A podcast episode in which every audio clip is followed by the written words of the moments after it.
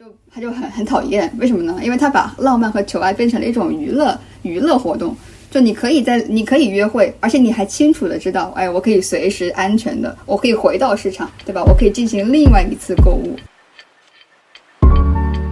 用生活的语言谈论生活，以常识的视角反思常识。你现在听到的是 Marcus Media 旗下的科技人文播客《无需多言》，我是海哲，我是幽灵，我是月饼。如果你在苹果 Podcast 订阅收听节目，欢迎留言或者给我们五星好评。我们的节目也同步更新在喜马拉雅、网易云、QQ 音乐、小宇宙、Spotify 等平台。另外，欢迎搜索关注“无需多言”的微博与我们互动。我们也欢迎有眼光的品牌来赞助或者支持我们的节目。我们的邮箱是“无需多言”的全拼 at hotmail.com。嗯，今天要聊的呢是。就我最近在看那个吐槽大会的时候，发现他们的一个赞助商是叫…… 完了完了，我突然忘记那个那款 APP 的名字叫什么。就总之就是一个约会软件。那天我看到的时候，我还挺惊讶的。以前好像没有怎么见到过这种约会软件在比较大的平台上的这么一个赞助的广告的形式嘛。就觉得，嗯，应该会是一个很好的契机来聊一聊这个约会软件这个事情。对，因为它确实，你说这个我倒没注意到，因为我没看吐槽大会。呃，往常我们会觉得约会软件，嗯，好像不太上得了台面，也不是说上不了台面吧，就是比较私人领域的事情嘛。就是你过于呃去进行一些私人情感连接的平台，不会那么大大张旗鼓的去宣扬自己。但说实话，说到这儿，我又觉得有点好奇，因为我们会对约会软件、会对 dating app 有这样的印象。但你仔细往前面想一想，在传统的电视节目里面，其实 婚恋网站它其实赞助了很多节目，但我们不会觉得这个奇怪。哦，这是一个很有意思的区别。而且像像很多城市里面，他们还有相亲角呢，那非常公共的一个一个区域。嗯，哎，其实。你说到这个，就让我想到，如果单纯的讲去讲相亲角和 dating app 约会软件之间的微妙的区别的话，我会觉得可能有其中的一点，就是说相亲角是一个大多数情况下是由一个家里长辈来操持的一件事情，你会经常在那种相亲角看到那种大爷大妈给自己孩子相亲嘛。但是相比之下，就是约会软件是一个完全由自己来掌控的一件事情，或者说自己来操作一件事情，你不会见到说上面有哪个叔叔阿姨注册了一个给给自己一个孩子 注册了一个 profile，对吧？嗯，其实刚才我听海哲在说这个 dating app，海哲的用词是说不能说上不了台面，但是一个比较私人领域的事情。但是其实对于我的认知来说，其实约会软件一直都是一个带有一点禁忌的一个概念，至少在我国社会。其实，在国外也是，我觉得也是有带有一点这种禁忌啊，或者说上不了台面的这种感觉的。但是我一直有的一个观点就是，我觉得网络约会 （online dating） 是一个，就它不是一件坏事呀，它特别好呀。我觉得，比如说有一个社会学家，其实他也是约会软件 Tinder 和后来的 Bumble 他们都雇佣的一个社会学者，他叫 Jess Carbino，然后他就是说到一个观点，就是说。嗯，我们上一辈的婚恋关系很多都是建立在这种血缘啊，然后或者说是社群关系上的。你看我们爸妈，至少我爸妈就是熟人介绍啊这种来建建立的一个关系。然后，但是随着我们现代社会流动性的增强，社群啊血缘关系的这种呃联系，它的因素被大大的减弱了。就你看很多现在年轻人，嗯，他们在外地打工，说白了就是父母也管不着他们。嗯，我们之前其实，在节目当中有说过，我觉得就是从嗯工业社会开始，我们在说到人类逐渐的进行一个异化和机械化，那每天我们的时间啊精力，其实都被这种生产时间给它精确的分割了。那对于想要找到另一半的人，他尤其是我们之前说的，就是在外打工年轻人来说，他们脱离了原有的关系的网络，但是同时呢，又因为每天的时间。啊，就不够，没有没有自己的时间，每天的生活节奏和那种社交范围都逐渐的固化。当然，有的人可以会告诉你说，你可以出去认识一些人啊，然后去接触一些就新的活动啊，然后去认识人。但是这件事情有多难，懂的人都懂，对吧？所以在这个背景之下呢，我觉得就至少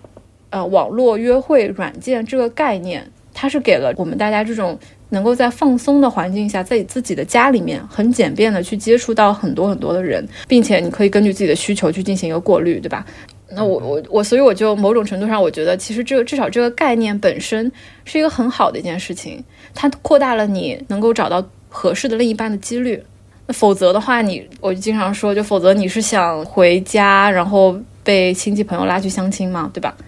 所以从这个意义上，我是觉得，甚至可以说，呃，约会软件是在为年轻的一代去进行一个赋权。嗯，有意思，有意思。因为其实我反而会有另外一个观点，就是你会发现我们三个人提的这三个，就非常非常巧，它正好代表了这个相亲平台的一个变迁。我会觉得它最大的一个变迁是什么呢？就是就是真正有需要去开展这段浪漫关系的那个人，然后他有多大的主导权？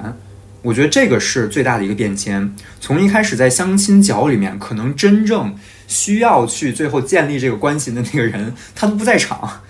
然后到后面的相亲婚恋网站以及相亲的电视节目，那其实你本人是在那上面的嘛？但是更多的他会，尤其是相亲节目吧，就它更多的带有一种表演的性质。而且本身你被那么多的目光注视，其实就我觉得不太像是两个人去进行一个自由的配对，而更像的是。你以一个非常物化的视角再去挑一个商品的那种感觉，当然这个可能只是我个人的一个观感啊。可以补充一点是，你会发现这种相亲节目里面经常会有一个老一辈人的视角，就会请一个嘉宾啊，或者一个什么 commenter，是的，是的，是的。他会，然后他会来代表那个上一辈人的那个视角来看这件事情。对的，对的，对的。然后到了我们现在所谈论的 dating app 这个范围里面，那其实这个。所谓的上一辈人、长辈或者说一个代理人的这样一个注视，其实是越来越削弱的。那我们，嗯，或者说真正参与到其中的那个青年，他的自主选择权是更大的。当然也不一定是青年吧，就是参参与到其中的人。但我会觉得有一个东西是不变的，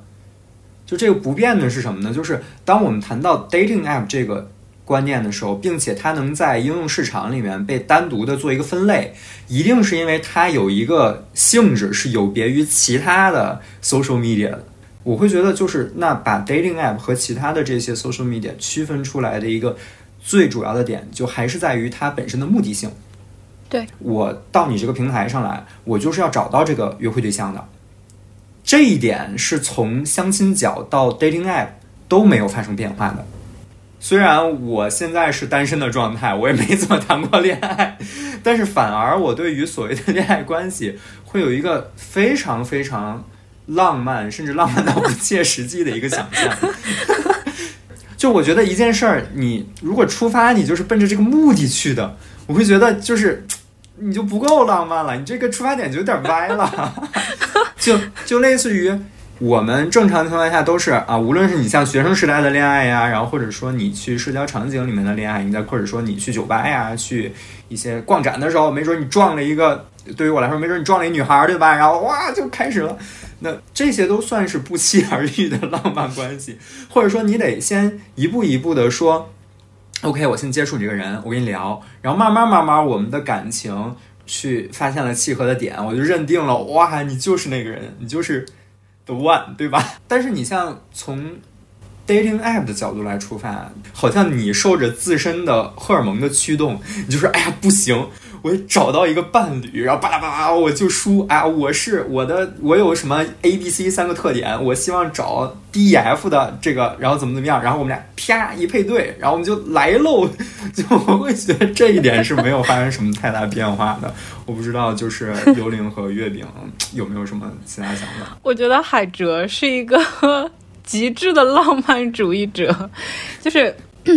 无论是你觉得是浪漫的，还是说你你觉得应该是这样的一种方式，是说我和你都没有对对方有任何那种我想要找你做伴侣的企图，然后我们俩遇到了。相处之后觉得啊不错，然后我们俩就变成了伴侣。就是嗯，这种当然是可能是我们人类所能追求的最 最浪漫的一种关系的一种。但是我们其实有时候会需要去思考一件事情是，我们这种呃，这种想法是哪里来的？那其实我一直觉得有有一个词叫做 Hollywood meet cute，就是它讲的就是说我们现在大众媒体，尤其是以好莱坞为代表的这种媒体内容生产者，嗯、在讲述这种恋爱题材的故事的时候，他们会就是有一个经典的城市嘛，就是说这两个人他们一定是不能带着任何对对方有任何的这种企图，然后对，来来遇到，否则的话，就是这是这个是故事是不成立的。然后呢，呃，在过程当中，他们经常就因因为因为我们这个故事一定会有跌宕起伏嘛，那所以这两个人一定还会有这种摩擦，一定还会有呃那种冲突，否则这个故事演不下去。之后，他们慢慢的、慢慢的哦，说，哎，其实我们俩挺配的，就是这样。但其实，嗯、如果从一个，如果如果从这种婚恋啊，或者可能一些心理学家他们会说啊，这是 completely 就 BS，就是他们会觉得这个两个人如果如果真的是适合的话，那应该其实很大几率上是你在遇到了以后，你们就会对互相产生好感，然后就会去抱着。不纯洁的目的，想要去互相接近，所以我有时候觉得，就是我们的这种，就是觉得会不期而遇的这种，其实很大程度上可能是大众媒介对我们的一种一种一种驯化。就确实，我对于怎么说呢，就是亲密关系还是持有一个比较浪漫的观察的视角的吧。但嗯，我我还是会觉得，就是 dating app 它的问题关键，并不是在于说它抱有很强的一个目的性，而是在于它解决了一个在 dating 中的自主权的问题，但它没有解决的就是关于这个在 dating 的过程中，你的信息交换，你前置的信息交换，怎么样能做到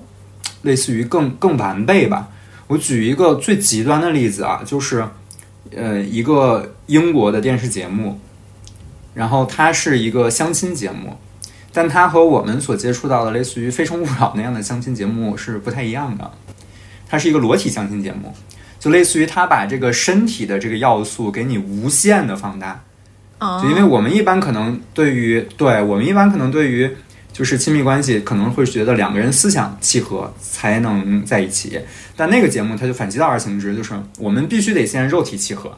呃，很好玩啊，那个那个节目就是一个人。就是所有的那个备选的那个那个人候选人，就站在被罩子罩着，然后他是从下往上逐步的往上升那个罩子，然后一开始你就会看到他的腿部啊，就觉得啊怎么怎么样，然后咵就有一个人就会被淘汰掉，然后当然被淘汰的时候，然后他歘就全都升起来了嘛，然后那有的人就会后悔，然后或者是 然后腿部可以看完了，对，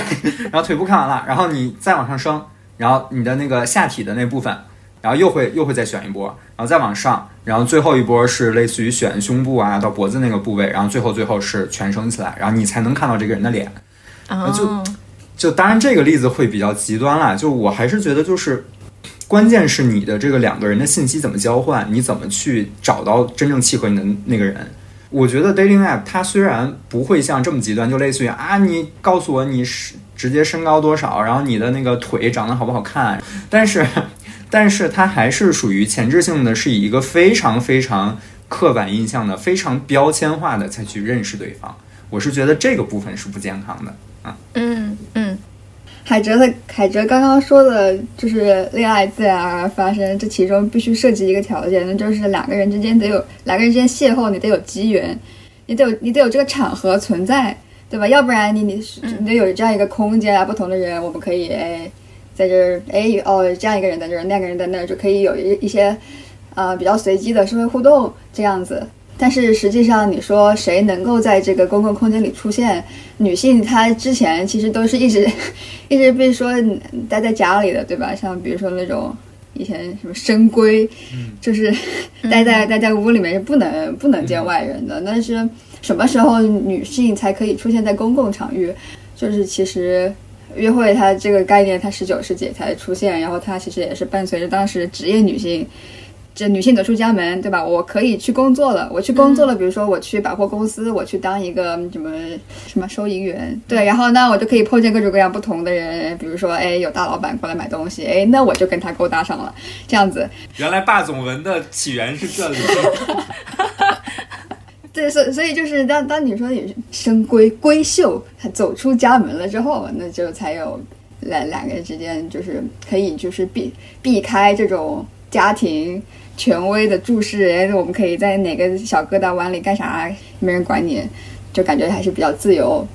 就是说，像其实相亲角都是算约会关系进入公共领域，因为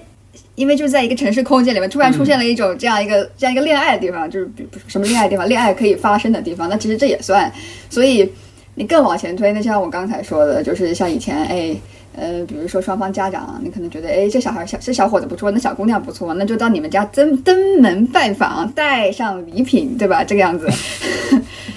所以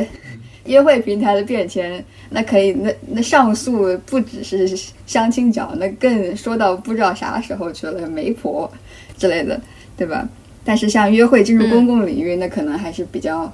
比较近的一件事情。像那个互联网刚出现的时候，还有网络聊天室呢，对吧？那可以就可以上网，然后可以遇见什么陌生网友，然后大家就嗯聊一聊，看行不行。然后之后。更之后才会有更加什么什么算法 AI 驱动的约会软件。所以说，月饼会觉得所谓的 dating app 它新在哪里呢？因为根据你刚才就其实是一个约会的作为一个革命性概念的产生嘛，然后伴随着女性她逐步的走出家门，包括就是现代女性她越来越自立，然后那这个才会使得。所谓的恋爱的场景的发生逐步的扩大，所谓的才会使这个恋爱的自主权更还给恋爱的当事的双方，但这个好像都不是最近才出生的事儿，所以你会觉得 dating app 它作为一个平台，它的革新性在哪里呢？我觉得其中涉及的应该是人的数字化吧，有这种像大数据驱动的说，哎，我一个人有多少维度。给你加很多 tag，然后根据这些 tag 的契合度，然后我再我再说给你配对。那之前没有这样子的。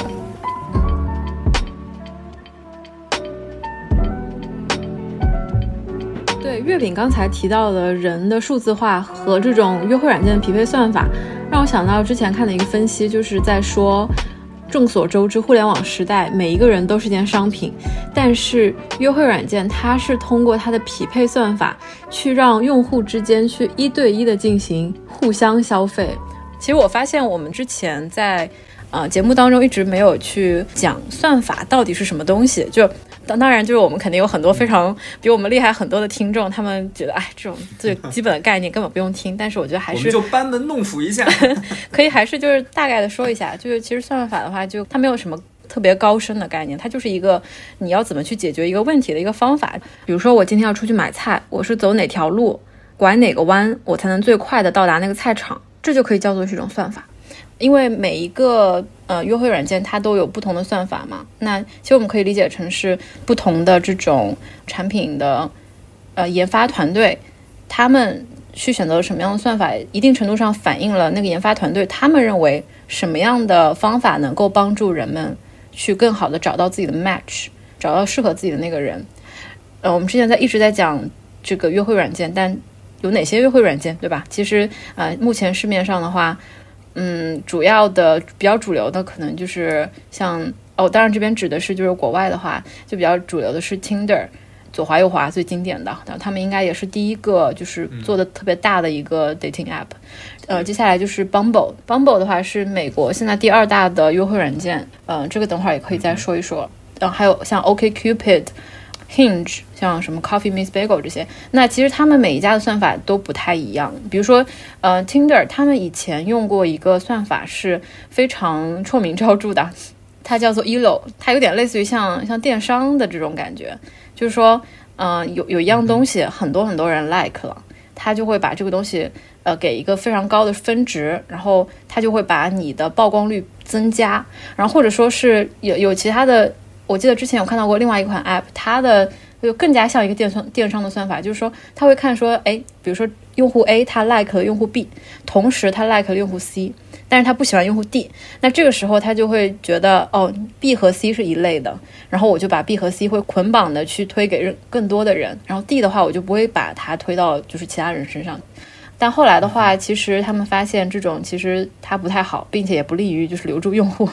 所以他们就研发了一些更加多的不同的算法。包括就是我们在讲那个算法的时候，我觉得也是不能够去一概而论的。不同的软件它的算法不断的在变化。比方说 OKCupid，它以前据说是通过，呃，会按照你的职业啊、你的收入层级来给你去做匹配。然后后来呢，他们现在会根据你在和别人聊天的时候，啊，你回复的频率，然后你回复的字数，然后来给你进行一个这种匹配。啊，那当然还有其他很多很多。嗯，另外一个就是我想说的是，嗯。每一个公司，他们也会做出很不同的设计，然后会影响很多的用户行为。不光是之前讲到的 Tinder，然后包括像，嗯，Bumble，波对，包括像 Bumble，Bumble 是一个很有意思的一个一个软件。其实 Bumble 的创始人是以前在 Tinder，呃，而且是一个高层，而且并且他曾经，他以前是 Tinder 的那个总裁的女朋友。对，然后他后来他是觉得，就是 Tinder 他整个的公司氛围都非常的就是有毒吧，然后他就创建了自己的新的 app。其实这个 app 呢，我印象特别深刻，是因为我我研究生的毕业考试的时候还考到了这一题。它是第一个就是以女让女性为主导的一个 app，就是。比如说像 Tinder，它很多时候它会有一个问题，就是会有很多的这种骚扰嘛。有一些社会学家他们就发现，就是说，啊，为什么会有这么多骚扰？很多时候可能是因为那个呃男方他第一个说了一句非常不堪入目的话，这个对话的这个这个 tone 就就被确定了，全都偏了。对对对，就这个画风就偏了。然后他们就发现，如果说让女性去说第一句话的话，其实她很大程度上能把这个画风就是。掰得正一点，对，然后并且她也是让女性去主动的去 like 男性，或当然这这边仅指的是这个异性的这个这个关系里面啊，当然它到底有没有效，在对于这个呃两性这种权利关系到底有没有效，这个还是后话。说到这边的话，就再发散一点，就是说像像 OK Cupid，啊，它又是另一种画风，就是。我之前就是做做田野调查的时候，啊，当时那个月饼他是给我推荐的是 OK Cupid，然后但是我当时就没有注册成功，因为它有一个超级长的一个问卷，然后我是一个非常怕填问卷的人，所以就是，嗯，就就没有填进去。但是他会问很多很多特别详细的关于你的价值观、你的呃你这个人的性格啊这种，他会把你进行一个 profile，然后去更好的匹配到别的用户。其实像这种设计的底下呢，这些人可能会更加的认真一点，就是你能感明显感觉他和 Tinder 的不同嘛？啊，或者我们也可以用另外一个视角来看这个问题，就是说啊，这个软件它是谁来设计，或者说是为谁设计的？比如说我之前曾经看到过一款软件，就是也是一个比较新的一个约会软件，叫橙，我不知道你们有没有听说过。然后它为什么会出圈呢？就是呃，就是因为它有一个扔炸弹的功能。对，是我那天就看到一个帖子，然后他们在说，可能可能啊，是这个这个研发团队，他们就是觉得啊，就是有很多的 这个网上找对象的男性，他们明明就是没有非常非常突出，但是普通又自信。这这个话不能乱说，好害怕。然后然后呢，他们就我们的听众还好吧？对对对，就说可以给女性用户一个扔炸弹的功能，就说你见到一个男性。特别特别特别特别让你觉得难受的话，你就可以给他扔一颗炸弹，然后 然后好像说是集满了五颗炸弹的话，他的号就炸了。对，然后但是哎，但是这里面男性可以给女性扔扔炸弹吗？好像不行啊。哎，这个这个设计有有有点意思，这个设计有点意思。对，而且你提到炸弹，我现在呃脑海中浮现的形象就是。微信它更新最新版本，就是你你你发那个小炸弹的表情，嘣，就当场 炸掉，当场炸掉，对对对对。但其实我觉得，不管是什么样的算法，然后 dating app 什么样的算法，然后并且，呃，它是怎么样去类似于就是做匹配嘛，然后去做拣选。作为用户的人都会有一个小心思，或者是你像一些。啊，广告主，因为我现在在做互联网广告嘛，就是 你可你会去研究 Facebook，你会去研究 Google，你会去研究 TikTok，它平台的算法应该是什么样？你怎么样的去做这个广告会更容易的被这个系统选中，去推给更广泛的用户？所以说，不管你作为一个 dating app 这样一个平台采用什么样的算法，我会有一个担心，就是用户会尽可能的去。迎合这样的一个算法，去想自己怎么样能更被这个系统喜欢。虽然算法就是为了让更对的人配对到一起，但它呃还有一个隐含的类似于比如说大众范围的曝光度的问题呀，然后包括呃信息的外散的程度的问题啊，所以说我觉得这个也是我对它的一个小纠结的点。还有就是本身作为算法的呃存本身算法它的存在其实类似于一种黑盒子，对就算法本身当然不是一个黑盒子了，但是。嗯，也是我之前在跟一个朋友在交流的时候，然后嗯，他给的一个视角让我觉得还挺有启发性的，就类似于我们想描绘一个现象，我应该用一个什么样的函数，或者说我应该用一个什么样的数据模型？可能我发现，哎，正好我把这个数据扔到这个数据模型里面，然后它出来的那个结果。就它出来的那个可视化的那个结果和我们现实生活中观测到的，或者说甚至我们预测到的是一致的，于是我们就用这个算法来去贴这样的一个现象，但可能没问题，它确实可以用来描述这个现象，但中间的原理就是为什么导致了这样的一个结果，其实我们是不清晰的，就是本身它的这个黑箱性也是我觉得需要我们去考虑的。嗯嗯。用生活的语言谈论生活，以常识的视角反思常识。你现在听到的是 Marcus Media 旗下的播客《勿需多言》。如果您在苹果 Podcast 订阅收听我们的节目，欢迎留言或者给我们五星的好评。我们的节目也同步更新在喜马拉雅、网易云、小宇宙、Spotify 等等的平台。另外，欢迎搜索关注“勿需多言”的官方微博和我们互动。我们也欢迎有眼光的品牌来赞助支持我们的节目。我们的邮箱是勿需多言的全拼 at hotmail.com。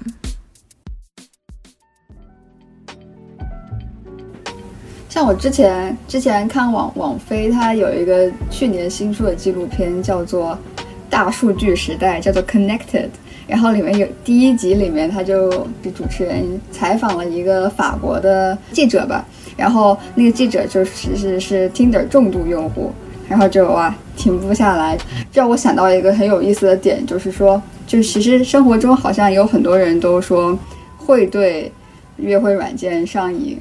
但这个我觉得会有一点奇怪，就是呃，抱歉啊，月饼，我想稍微问一下，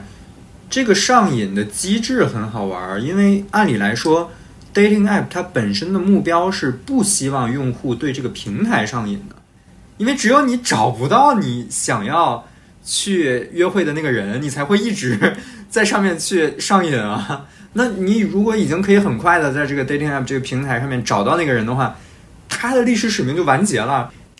对，刚才海哲说的这个就是一个特别经典的约会软件的悖论。像你在说，就是我们要怎么样去评判一个约会软件它是否成功？其实，在那用户的角度，那就是你能不能帮我去找到我的另外一半，对吧？某种程度上，你可以甚至可以说，从表现上来看，我越快的能把你删掉，说明你越成功。但是呢，它作为一款软件，作为一款要赚钱的软件，呃，它是不能以这样的逻辑来研发的。如果你一个用户你留不住他的话，那我这个 A P P 我要怎么赚钱呢？留存率的问题吗？对，对，就像就有这样一个研究，他发现刷 dating apps 的时候。你 你调动的大脑活动区域和玩游戏的区域是一样的，就是就有点像赌博那种感觉，就是你发出 like 的时候呢，你也不知道人家会不会 like back。所以就像玩老虎机一样，有一本书叫做《Addiction by Design 》，就是有他研究的是你就是如何通，这些老虎机啊是如何设计的，让然后让让你让你上瘾。比如说像那种拉斯维加斯的赌徒，就很多就一直坐在老虎机前面坐着不动，然后一直在那玩玩玩玩。哎，为什么会这样？那这种心理机制其实和像我们现在社交媒体就是刷刷东西，这其实是一样的。为什么呢？因为你刷的时候哇就很爽啊，这个设计的时候就。你刷了一个，然后你只要 swipe 一下，哎，下一个又来了，然后点这个，哦，又来了，就非常的就非常 seamless，就是一种非常无缝的体验。然后就是在这种体验里面，你会可能达成类似一种心流的感觉，意思就是说，哎，你完全沉浸在这个里面了，你感受不到时间的流逝，因为你用这个 app 的体验实在是太流畅、太舒服了，所以你就一直在刷，一直在那刷。其实我可以再补充一点吧，就是从一个交互的行为的视角，目前的优惠软件，它对于用户来说觉得很爽的，有一点就是说，你发送一个 like，或者说你左右滑动的时候，你会有一种什么感觉？你会有一种控制感，就是比如说我在生活当中，如果我要去跟他搭讪的话，其实这是非常需要一件 非常需要勇气的一件事情，它是对于你个人的自尊水平一种非常强烈的挑战。或者说另一个视角，有人来跟你搭讪的时候，你会觉得好不舒服呀，我又很难摆脱他。但是在这种 dating app 上面，如果有一个人给你发送 like，你就把它划掉了，这时候你会感觉哇。就他再也不会来骚扰我，我好开心。或者说，呃，这一大堆的那个 profile 在我面前，然后我看到这个人不错，我点了就 like，这也是一种控制感。包括就像这种第二种情况，它的另外一个点在于，就当我去发送一个 like 的时候，如果对方就是就并没有就是也喜欢我的话，我是不会说接到一个通知对你说，哎，对方拒绝了你。这种情况的话，就是帮助你避免了一个被拒绝的这么一种。情绪其实这个也是一个非常非常重要的一个体验上面的一个点，所以所以为什么大家特别喜欢在呃 dating app 上面划来划去，like 来 like 去，就是我感觉这也是一个很有意思的一个因素吧。也说到体验这个，我我我本来是想拉那个李马克 来做一下作为用户，拉呀拉呀，李马克呢？李马克呢？但是他不愿意，他拒绝了我。然后他，哎，怎么回事？还能不能合作了？怎么回事啊？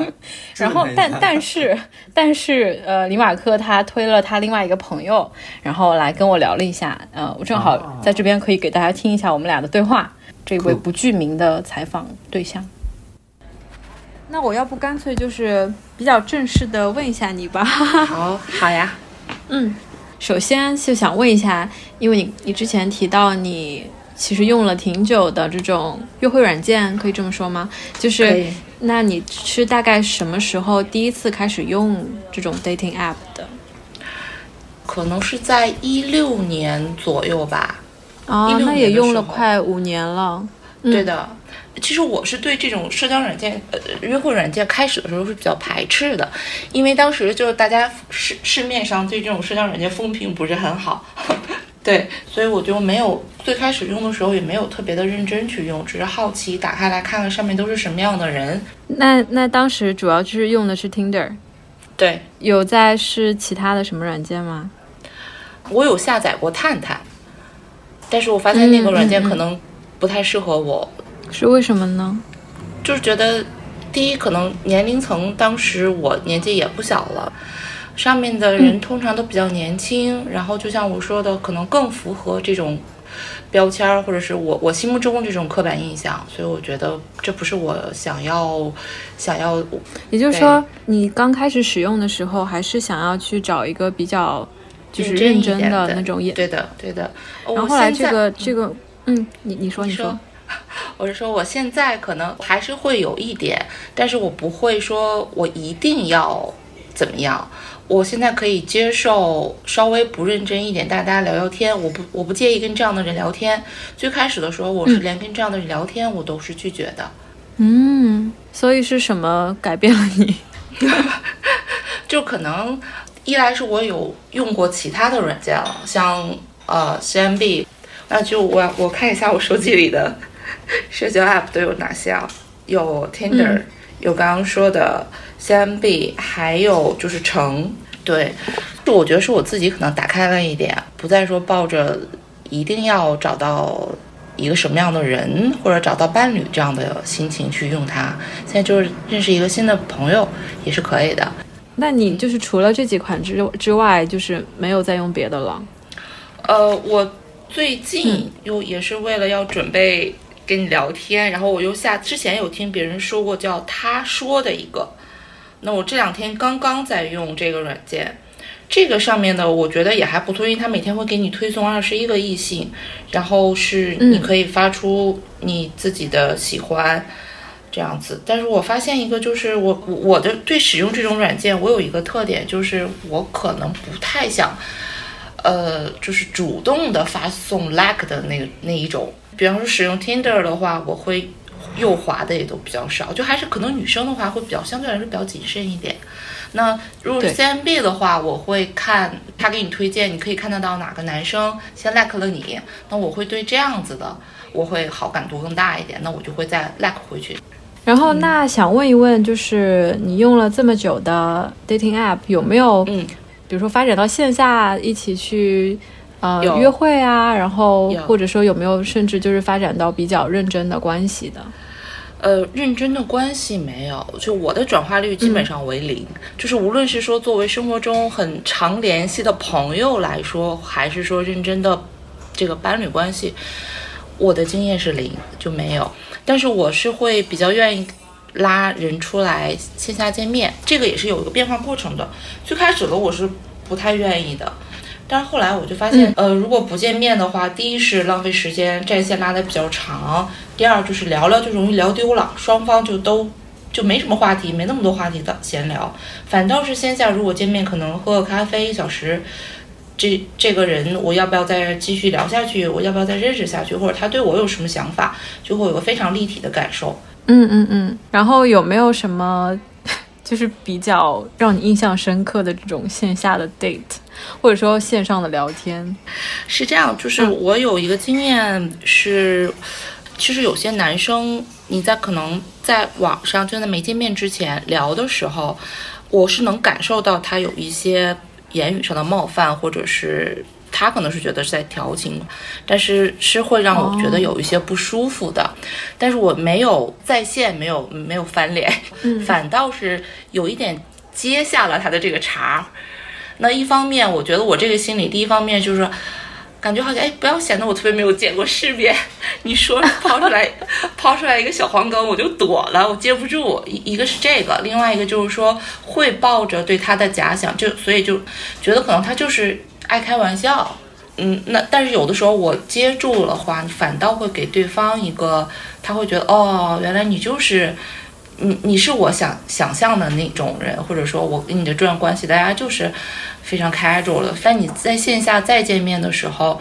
那我表示出来我不是那样的，或者说我不愿意跟你约炮的话，他反倒会有一种觉得，哎，你这个人言行不一啊，或者怎么样的啊。所以这就是我积累下来的经验，就是就如果不舒服了，那就要表达。如果你真的就还是要有原则和底线。如果我不接受这样的关系，那我就要说清楚这样。嗯哦。啊，我觉得你这个说的特别好。嗯，那我想说，或者说，其实还有一种心理，就觉得好像我如果聊翻了，会不会错过一个有意思的人呐，或者怎么样，还会有一点这个心理。但其实不要怕，那聊不下去的肯定就是不对，这个人就是不对。如果你感受到了不对，那他就是不对。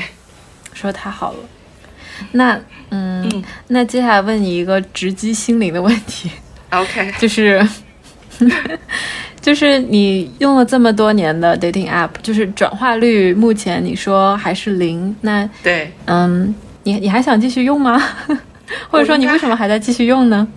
我应该还是会继续用的。第一就是，呃，因为就我现在我在线上认识的这些人，跟我生活里的朋友或者是呃工作上认识的人是完全不一样的。我是觉得会比较必要，或者说我可能主观上就有就有。选择偏好，我在选择这些人的时候，就是在选择一些跟我日常生活当中不太一样的人。那我可能如果我不用社交软件的话，我也不会发现我身上还有一些就不敢说不或者不够勇敢的地方。这些点，嗯嗯对嗯嗯。那你现在还还是在寻找就是认真的恋情关系、伴侣关系吗？呃，我不指望着这个软件能够找到。但是我会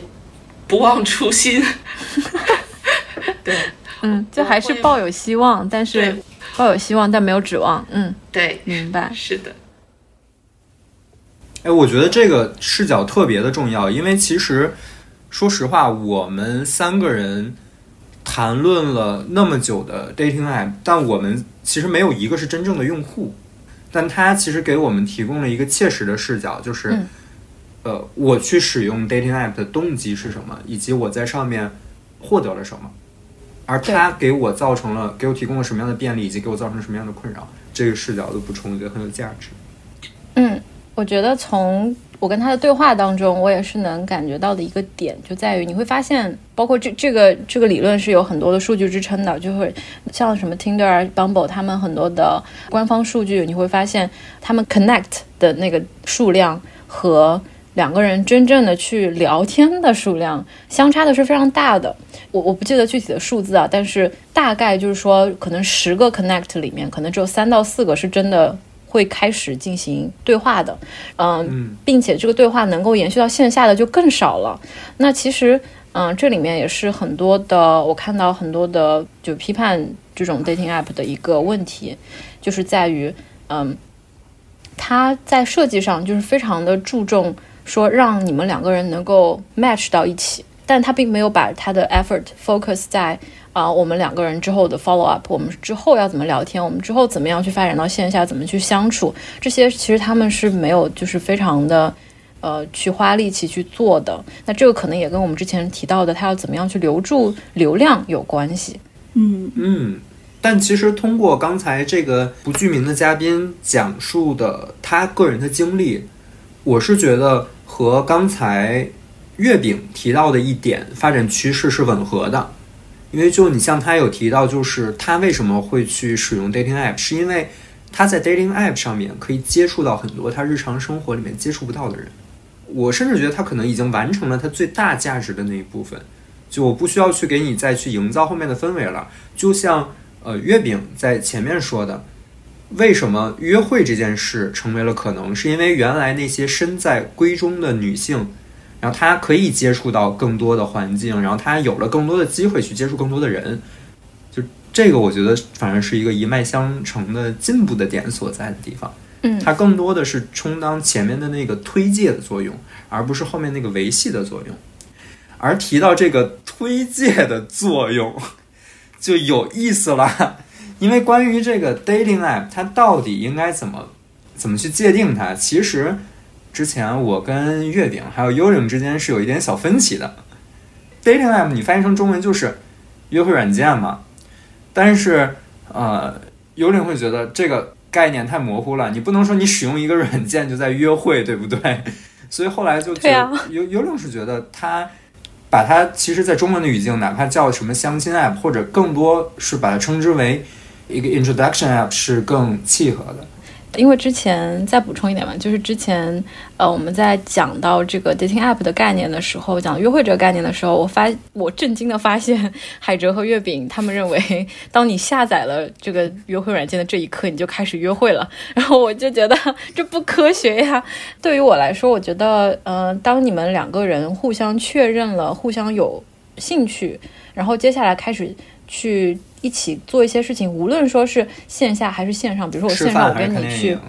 我或者我甚至我是线上的时候，我和你视频，然后一起一起看一部电影，这种我觉得都能算是约会。但是当你只是在一堆 profile 里面去 match 别人的时候，我觉得这个不叫约会。在这个意义上，我才讲到，就刚才海哲提到，就我觉得 dating app 不应该叫 dating app，它应该就是叫。叫 introduction app，就是你们两个人互相认识一下的这种地方。然后我对于我来说，我觉得这种 affection，像这种喜欢的感觉，它可以在一瞬间在线上发生。但是你真正的这种两个人的契合性 compatibility，它是只能通过你们长时间的相处来验证的。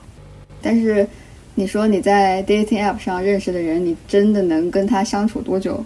我这得打一个问号。对吧？你有可能，比如说，就算发展成了线下约会，那可能就见了一次，然后之后，哎，我可以把你删了，你也可以把我删了，对吧？你你始终可都可以去，哎，把按下这个删除键。那么，那么这边就涉及一个问题，就是说，啊，人和人之间的关系可能就就显得比较的塑料，比较的一次性。然后这其实对对对，而且因为这个删除，其实你点击它不会承担什么太多的后果。是的，因为就是网络世界嘛，你可以随时选择全身而退。对吧？我就大我大概就不用了，我把它删了。对，然后就有一个嗨，有一个老白男，不是老白男，有一个 有一个社会学家叫起个名字鲍曼，然后他就他有本书叫《液态之爱：流动的爱情》啊。他这个液态之爱的概念是基于他之前流动的现代性这个说法说的，意思就是说，像我们节目刚刚提到的，在这个呃工业化呀、什么现代性发展下呀，人和人之间的关系变得哎不那么稳固了，就是一个流动的关系。所以这个流动的关系之后，就导致的就是，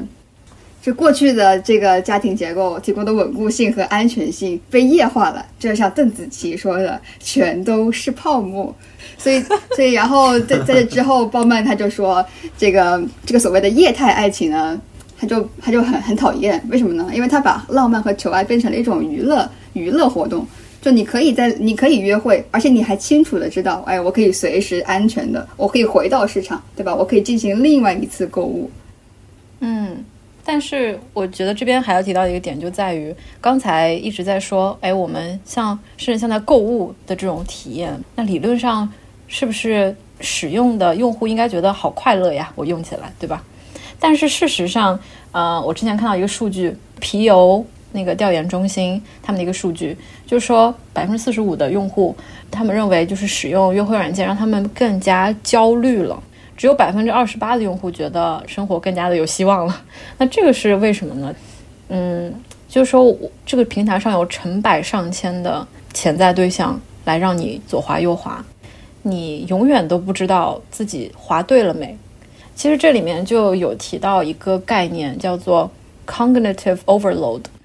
嗯，它是大概是一个什么意思呢？就是说，嗯，我们人类在做决策的过程当中，当我们面对五到九个选择的那个那个选择的时候，我们是能够最快最好的去选出来一个的。但是，一旦这个数字超过了九个，我们就不会选了。那那其实更加不要说我们每一天像像 Tinder，它你每天可以刷刷到一百个。那或者说是其他软件，它尽管可能每天就给你推一个十个、二十个，但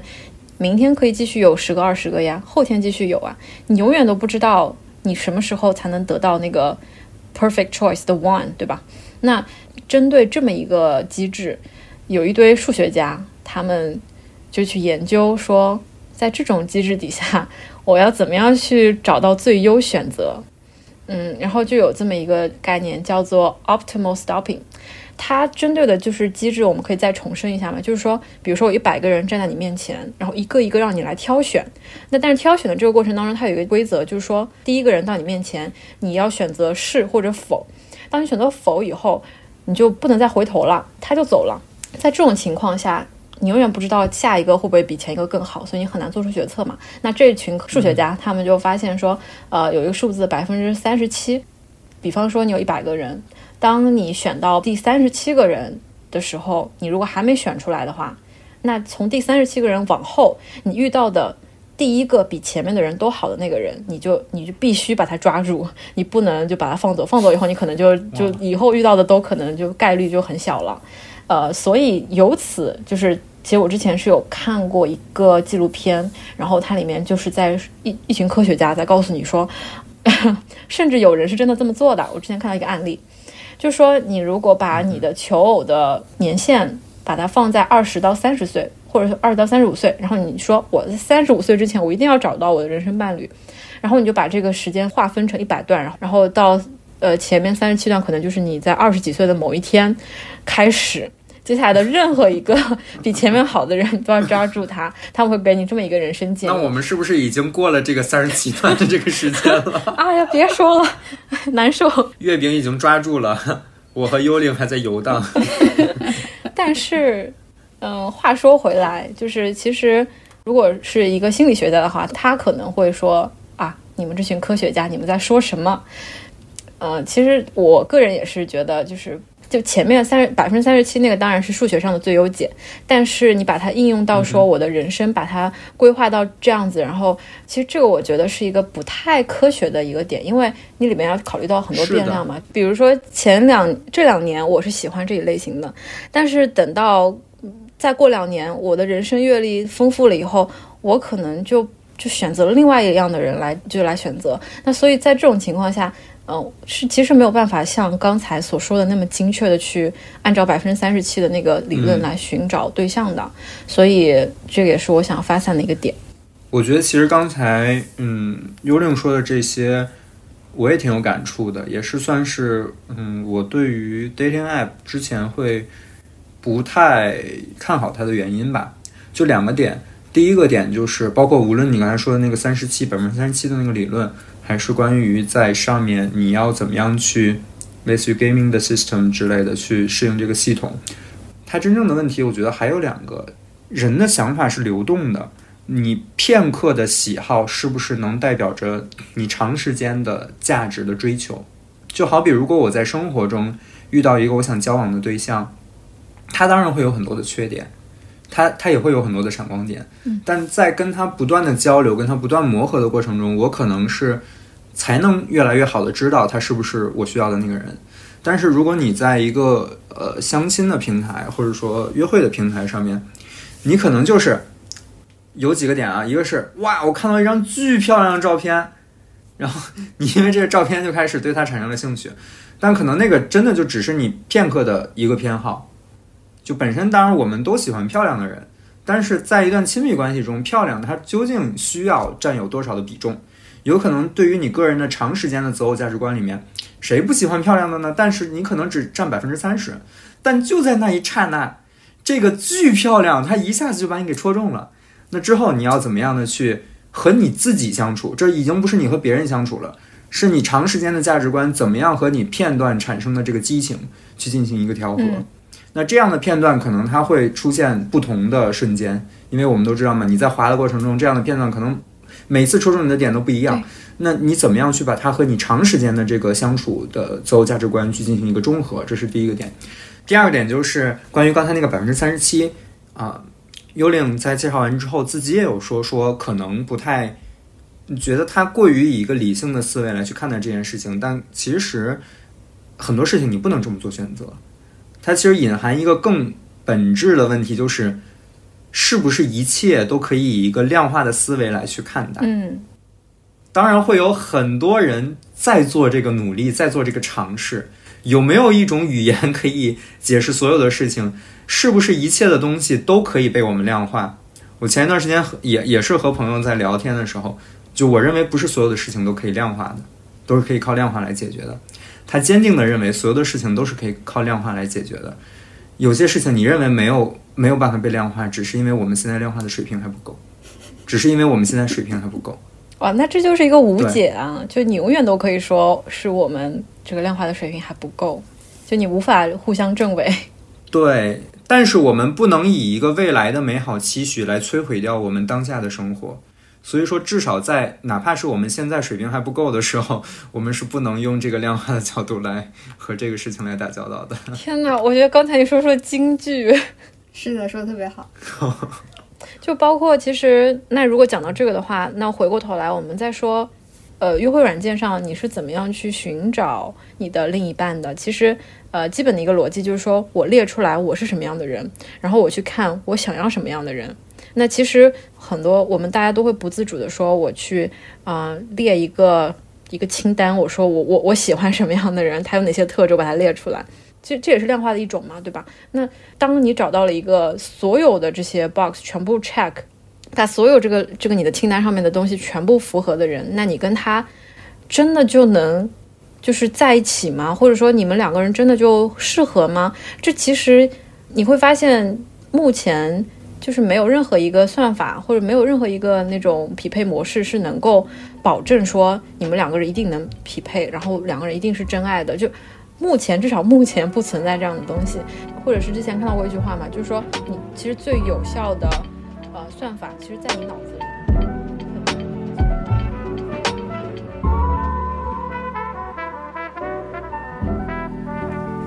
好，那我们今天就聊到这里。如果你在苹果 Podcast 订阅收听节目，欢迎留言或者给我们五星好评。我们的节目也同步更新在喜马拉雅、网易云、QQ 音乐、小宇宙、Spotify 等平台。另外，欢迎搜索关注巫师队的微博和我们互动。我们也欢迎有眼光的品牌来赞助支持我们的节目。我们的邮箱是无需多言 at hotmail.com。嗯，那下期这次会很快的和大家相见，也是一个关于 dating app 的深挖视角的小番外，请大家敬请期待。没错，大家下期再见。OK，拜拜，拜拜。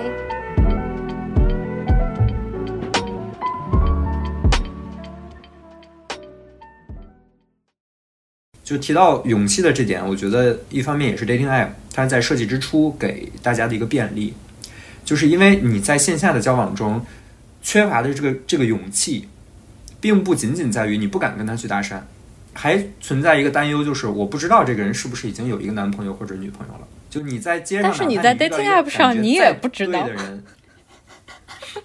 对，但你在 dating app 上，本质上你也是不知道的。但是至少就是你知道，不管他有没有一个男朋友或者一个女朋友，他在这个平台上面，他就有一个信号，就是你可以来撩我。就这其实算是一种鼓动，